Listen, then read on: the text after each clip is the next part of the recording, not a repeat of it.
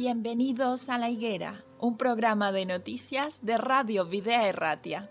Queremos poner un punto de vista cristiano a lo que hay detrás de cada noticia, en un momento confuso, inestable y lleno de incertidumbres. Vamos a tratar de encontrar los protagonistas que actúan en cada realidad. Nos detendremos en las noticias que nos hagan ver el esfuerzo y la generosidad de verdaderos creyentes colaboradores de Dios en este mundo, personas que se entregan de forma altruista, dando lo mejor de sí. Pero no dejaremos de resaltar la realidad y los intereses de aquellos que actúan sin valores y hacen más difícil la vida en este tiempo. Colaboradores de la injusticia que ayudan o realizan auténticos desmanes y que permiten con pasividad los peores abusos. Nosotros como cristianos tenemos un mandato de Jesús en Mateo 24, 32. De la higuera aprended la parábola. Cuando ya su rama está tierna y brotan las hojas, sabéis que el verano está cerca. Tenemos que saber el tiempo en el que estamos viviendo. Un tiempo difícil para los que no creen, pero para los creyentes un tiempo lleno de esperanza. Bienvenidos a la higuera.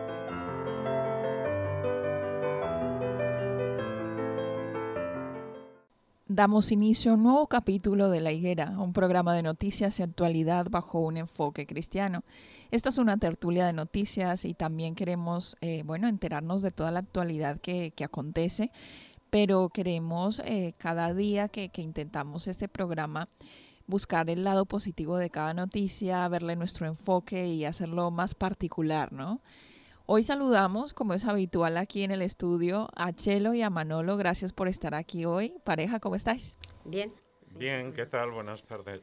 Pues muchas gracias por venir otra vez aquí al estudio y comenzar esta tertulia juntos. Queremos eh, hablar acerca de Jeff Bezos. Jeff Bezos ha sido uno de los personajes que, que hemos hablado bastante este año. De hecho, y queremos hablar en este caso de, Amazon, de su compañía. Dice el titular, así será la nueva sede de Amazon, una torre de Babel futurista para dominar el mundo. Este es el, el, titular de esta noticia. El próximo año, el gigante tecnológico fundado por Jeff Bezos comenzará la construcción de un barrio entero dominado por un espectacular rascacielos espiral. Este rascacielos, bueno, marca la tendencia arquitectónica que cubre los edificios de vegetación.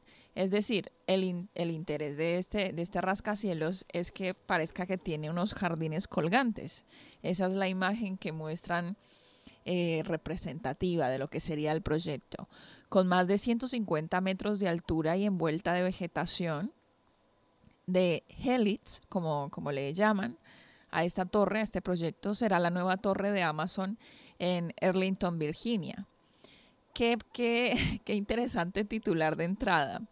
Eh, ¿Cómo la describen como la Torre de Babel? ¿Por qué se dice también que esta torre eh, será la sede eh, más futurista que pretenda dominar desde allí el mundo?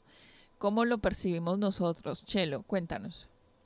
Bueno, es que la noticia es sorprendente, ¿no? Bueno, este Jeff Bezos, pues se supone que en, esta pandemia ha ganado muchísimo más que anteriormente, que ya ganaba. Es cierto que nosotros, a veces por comodidad, yo también, por comodidad, hemos hecho pedidos a, a esta empresa pues eh, para evitar salir, eh, para evitar ver, aquí puedes, si tú entras en Amazon, ves en, su compañía todo lo que quieras ver, las características, los precios, entonces es sí, los comentarios de los usuarios, el tiempo en el que te llega. Claro, entonces, eh, bueno, pues él es millonario, está claro que es millonario. ahora, hacer esto, yo leyendo la noticia he visto que, que no solamente esta torre, sino que va a hacer como una ciudad ahí en la que habrá cines, habrá eh, lugar para los perros, habrá carril bici, etcétera, etcétera. Y lo sorprendente es el tema de la torre, porque la noticia habla un poquitín de la torre antigua de Babel, la torre bíblica, y, incluso la noticia dice que, esa torre fue construida eh, como, como mm, algo de como orgullo por parte de, de, los que la hicieron, ¿no? Una, no sé, como... Como mm, sí, es verdad. Además dice también que fue inspirada en la estructura molecular del ADN, ¿no? Porque la forma de la torre es espiral. Y la noticia que dice, para dominar el mundo, es llamativa, porque no sé hacia dónde vamos. Nosotros cristianos sí que sabemos bueno, sí que sabemos como cristianos a dónde vamos, el mundo no sé si sabe hacia dónde va. Pero, eh, Yo creo que, mucha gente presiente algo, que, que algo va a ocurrir, pero no tienen la, la, claridad. No, no tienen idea. Mira, si lees en Apocalipsis 21 y lees acerca de la ciudad que Dios está preparando para nosotros, será una ciudad con las calles de oro, las, las eh, puertas de perlas, etc. Será interesante para los que nos oyen leer eh, Apocalipsis 21, ¿no? Porque habla un poquitín cómo Bueno, que lo que habla este capítulo es una visión de lo que nosotros podemos entender. Sabemos que no van a ser de oro, debe ser algo muchísimo mejor que el oro. Sino que lo más asombroso para nosotros es conocer piedras preciosas y el oro. Entonces yo, yo es que he visto en esta idea que tiene este hombre de hacer esta ciudad como algo, mm, algo mm, súper bueno para la humanidad, súper bonito, un sitio donde la gente trabaje a gusto, o sea, una nueva tierra en pequeño. Entonces, pero mm, ¿hasta qué punto eso se va a conseguir o no? Dice que se terminará para el año 2025. ¿Qué pasará de aquí al 2025? ¿Habrá venido Jesús? ¿No habrá venido? Entonces, yo creo que los cristianos miramos más a la patria celestial, más que a hacer un, pequeño eh, paraíso en esta tierra, porque yo creo que tal y como está el mundo, esto no se va a dar. Eh, puedes hacer, pero eh, la gente no va a ser así de feliz. ¿Por qué? Porque mientras haya desgracias en el mundo, mientras haya hospitales, mientras haya muerte, no vas a ser feliz por mucho que hagas un, mini paraíso aquí. Y en cuanto a la torre, eh, ¿qué se pretende? ¿Llegar al cielo? Ya sabemos, la, ya sabemos lo que pasó con la torre de Babel, ¿no? Esto no se consiguió ni se va a conseguir. Puedes hacer torres elevadas, pero nunca vas a llegar más allá, nunca vas a llegar al cielo ni, ni, ni a dominar el mundo tan siquiera. Aunque muchos pretendan, ¿no? Y aunque muchos creen que lo pueden conseguir y a veces sentimos como que sí estamos bajo dictaduras de alguna manera. Em, dictaduras no solamente literales, sino ideológicas y de todo tipo. Y, y tú, Manolo, ¿cómo has percibido esta noticia? Bueno, pues esta noticia, si la comparamos con lo que está escrito en la palabra de Dios, en la Biblia, ¿verdad? Como ya habéis comentado, la Torre de Babel. La Torre de Babel y luego hay un detalle curioso que se menciona, jardines colgantes. Babilonia era así, ¿sabes? El rey Nabucodonosor, que fundó la gran ciudad de Babilonia, tenía muchos jardines colgantes y de hecho le llamaban la ciudad de los jardines colgantes. Entonces, mm, antiguamente eran los reinos, los grandes conquistadores, los que dominaban el mundo los reyes, eh, los príncipes, y desde el principio, después del diluvio, ¿verdad? Pues que mm, los hombres intentaron eh, construir la torre de Babel, decían, para llegar hasta el cielo, para que ningún otro diluvio pudiese venir sobre ellos.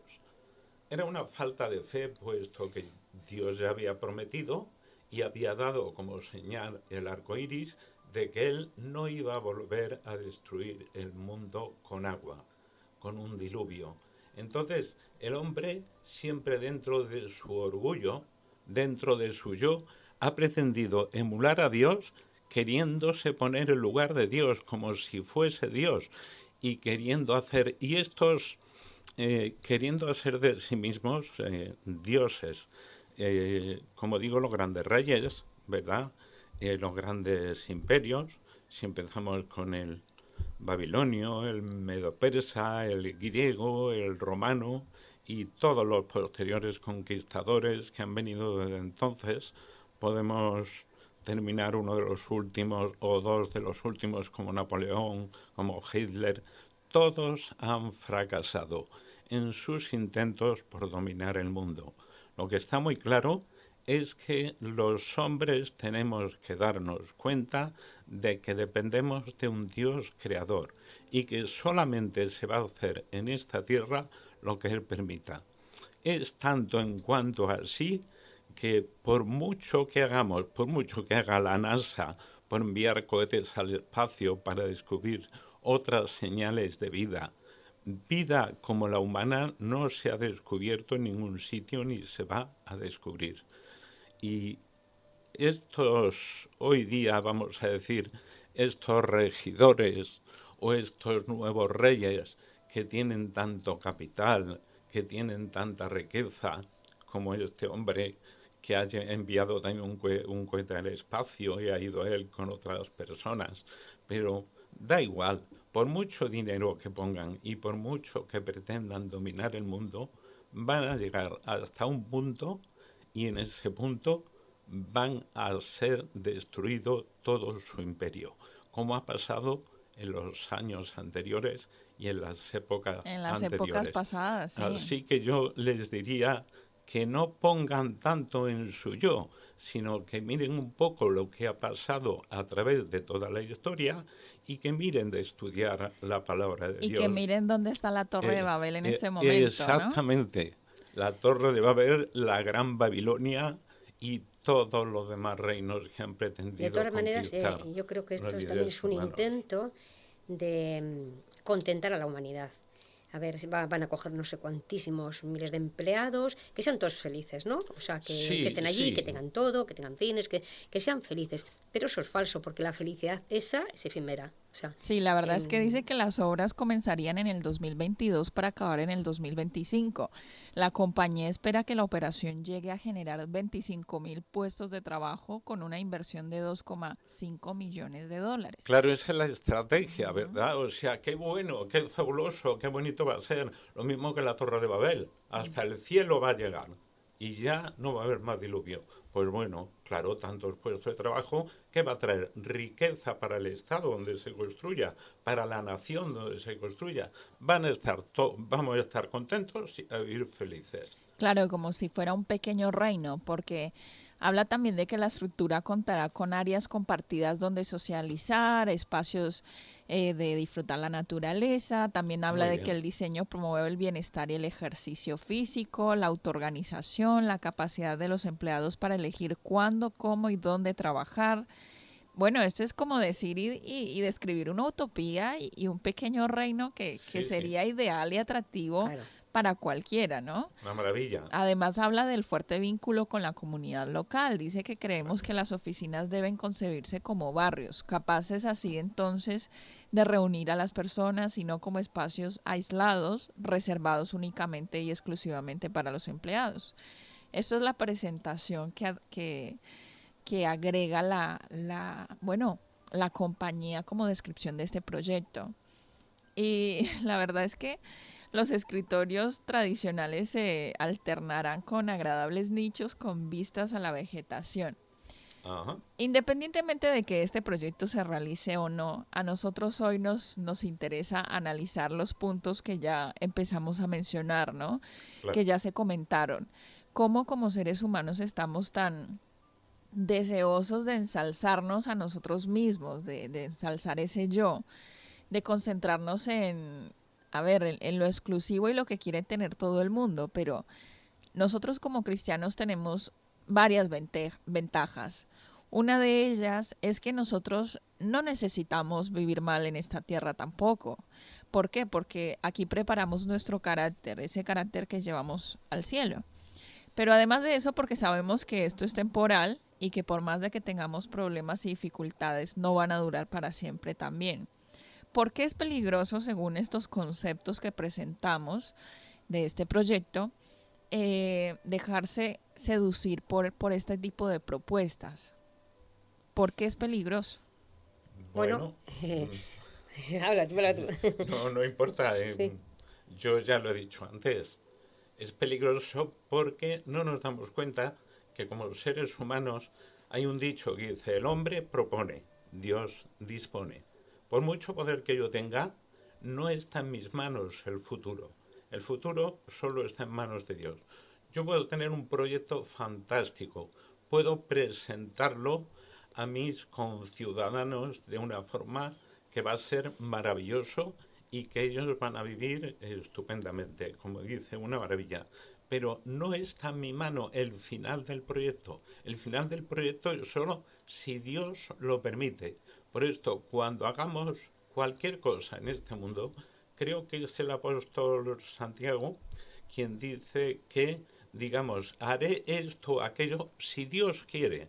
Es decir, que tengamos a Dios siempre en nuestra noticia y para todos nuestros proyectos contemos con Él, porque Dios se agrada de los humildes, no de los que con orgullo propio pretenden hacerlo todo según sus fuerzas. Y como he citado antes a, Babilonia, el rey Nabucodonosor, si leemos un poco la historia, no solamente la Biblia, se dice que fue uno de los imperios eh, del mundo conocido más importante. Y él decía, paseándose por su ciudad, ¿no es esta la gran Babilonia que yo construí para mi enaltecimiento, para mi orgullo, para que se vea mi poder? Y sabemos por los escritos bíblicos que unos años después este hombre se volvió loco y fue, eh, digamos, no sé si fue arrojado o él mismo salió y cohabitó con las fieras del campo durante siete años, hasta que por Dios le fue devuelta la razón cuando él se hizo humilde y vio que dependía de Dios pero mientras él estuvo orgulloso de su imperio, a él le fue quitada la razón de su mente. Esto es algo que podemos comprobar cuando leemos al profeta Daniel en la Biblia. Bueno, eh, Chelo tenía algo también por mencionar. Dilo. No, yo iba a decir que, a ver, lo que se pretende, yo creo, con esto es tapar un poquitín, tapar la desgracia humana, eh, la desgracia que en el mundo eh, con una cosa muy, mm, como muy interesante, muy bonita, muy plácida. ¡Oh, qué bonito va a ser esto! ¡Qué bien vamos a estar! Pero mira, yo hace ayer, ayer creo que fue, estuve en el hospital visitando a mi madre, que estaba con otra señora. Y es verdad que mi madre es muy mayor. Y yo decía, entre la vida y la muerte, ¿qué hay? Hay muy poco, hay una línea, es el dormirte nada más. Entonces, mm, ¿para qué todo esto? ¿Para qué todo esto? Si, como ha dicho Manolo, eh, hoy vives, mañana no sabes, todo está en manos de Dios. Entonces yo creo que es mucho más importante, mucho más interesante eh, leer la palabra de Dios, saber lo que Dios quiere y como dice Dios, haceros tesoros en el cielo, tesoros en el cielo. Aquí todo va a ser destruido. Nosotros como adventistas esperamos la venida de Jesús y sabemos que aquí, como dice la Biblia, no quedará piedra sobre piedra, por muy bonita que sea, por mucha altura que tenga la torre, por espectacular que sea eh, cualquier cosa que se haga, no quedará piedra sobre, sobre piedra. ¿Por qué? Pues porque Dios lo que pretende es hacer nuevas todas las cosas. Eh, hacer de nuevo ese jardín tan precioso que hizo al principio, que el ser humano ha destruido. Y todo esto, si miráis algún programa de televisión o miráis los anuncios y tal, los anuncios nos presentan eh, todo muy bonito, o sea, no hay desgracia, todo es bonito, qué bonito este bolso, qué bonita esta colonia, qué bonito este viaje, eh, y nos presentan todo así. ¿Para qué? Para tapar la desgracia humana, porque no se aguantaría ver tanta desgracia humana, pero es la realidad. O sea, esto tiene eh, un, un periodo corto de duración. Dentro de poco nosotros esperamos a Jesús. Esto no va a durar para siempre. Que pueda llegar este hombre a hacer esto o no, cualquiera sabe, está en manos del Señor, pero no lo sé si llegará a conseguirlo. O sea que tú dices eh, los anuncios de televisión, ¿verdad? Sí. Hay un gran contraste entre los anuncios de televisión que pretenden dar la publicidad o bien sobre productos o sobre ciertos hechos, a luego ver la realidad en el telediario. Pones el telediario y solo ves horror. Gracias. O sea, ¿qué pasa? Esos anuncios no tienen nada que ver con la realidad que luego te presenta el telediario de lo que realmente pasa en el mundo todas las desgracias que tenemos. Y sabes que es muy curioso que esta noticia aparentemente trae un, una noticia de innovación, de presentar algo supremamente innovador, pero ¿cómo somos de minúsculos como seres humanos? Es, esto, esto ya pasó muchas veces, no solamente con la Torre de Babel. Anteriormente existía una torre también llamada Malguilla, eh, ubicada en Irak, una mezquita de Samarra, un gran edificio imponente también, muy similar a, la estructura helicoidal que pretende tener de Elitz, que es el de Amazon, Sí. y que, bueno, sinceramente recordaba muchísimo al modelo de la Torre de Babel. De hecho, hay otros artistas, como es el caso de Vladimir Tatlin, quien diseñó un monumento a la Tercera Internacional, también una estructura reticular. Lo que quiero decir con todo esto es que eh, no es la primera vez que al hombre se le ocurre intentar llegar a ser Dios, llegar a ese punto. Y para terminar este artículo y este capítulo, que ya se nos ha acabado el tiempo, pues mencionar algo curioso que con lo cual este artículo cierra, no desde un punto de vista cristiano, sino desde un punto de vista periodístico. Eh, el artículo de La Vanguardia dice que, que a ver, de hecho, eh, ya se recuerda a esta torre mitológica de la Biblia como un símbolo de arrogancia humana. Y según el libro del Génesis, este primer rascacielos de la historia fue construido en espiral también. Dice que eh, la intención era alcanzar a Dios. Es un artículo periodístico, no lo decimos nosotros también. Claro. El castigo divino por este acto de soberbia fue la, la incomprensión lingüística. Ahora, habría que ver, dice también, si el hecho de que construir un cohete de mil millones de dólares para ir al espacio durante tres minutos también se consideraría un acto de arrogancia.